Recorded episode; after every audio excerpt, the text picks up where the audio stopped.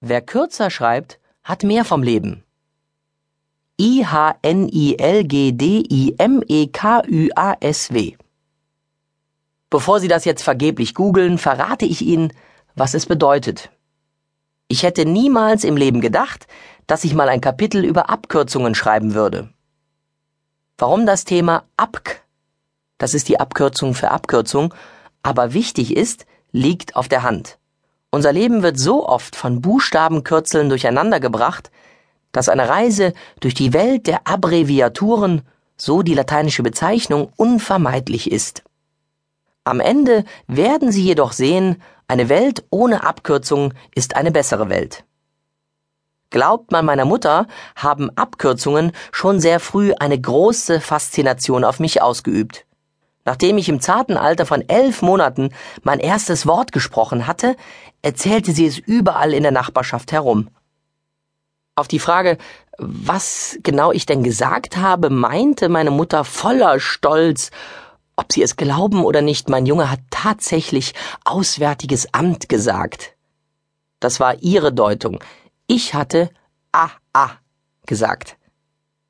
Obwohl ich mich nicht mehr exakt an die Einzelheiten erinnern kann, bin ich mir relativ sicher, dass ich nicht Auswärtiges Amt gemeint hatte. Genauso wenig wie Assistenzarzt, American Airlines oder anonyme Alkoholiker, die auch alle mit dem Doppel-A abgekürzt werden. So praktisch platz- und zeitsparend Abkürzungen auch sein mögen, sie bergen immer auch die Gefahr in sich, missverstanden zu werden.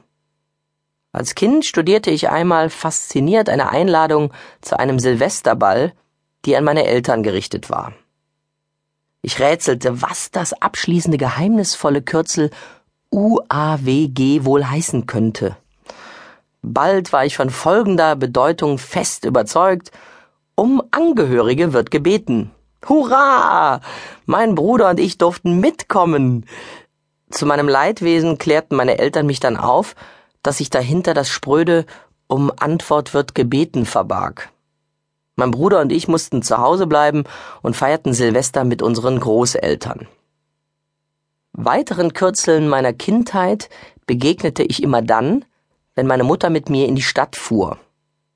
Wer jemals mit dem ÖPNV M und M Count zu C und A gefahren ist, weiß, was ich meine.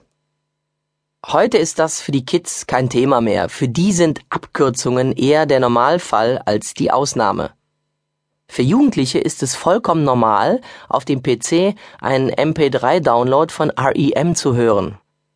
Wobei ich sicher bin, dass längst nicht jeder moderne Computernutzer weiß, was eigentlich hinter den vielen Abkürzungen steckt, mit denen er tagtäglich um sich wirft. Aber nicht nur die Computerbranche hat eine eigene aus Abkürzungen bestehende Sprache.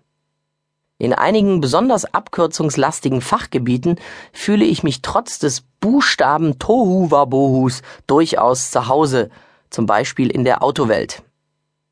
Wer mir also einen GTI mit ABS und ESP als Kfz anbietet, der spricht meine Sprache. Bei anderen Fachjargons verstehe ich hingegen kein Wort. Manchmal reicht schon der Blick in eine ganz normale Wohnungsanzeige. Als wir uns vor ein paar Jahren nach einem neuen Haus umschauten, blätterte meine Frau den Kleinanzeigenteil der Tageszeitung durch und rief Hör mal, Guido, das klingt doch prima. EFH 5 ZKDB, EBK im EG, FBH, WG, DB im DG und die KM ist auch okay. Mein erster Gedanke, wir werden vom Geheimdienst abgehört. Meine Frau hat gerade noch rechtzeitig Wind davon bekommen und jetzt redet sie in einer Geheimsprache, die fast vollständig auf Vokale verzichtet. Also flüsterte ich zurück.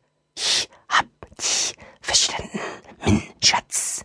Brr, BND hat unsere Wohnung mit Mikrofonen verwanzt. Wir werden stimmt's?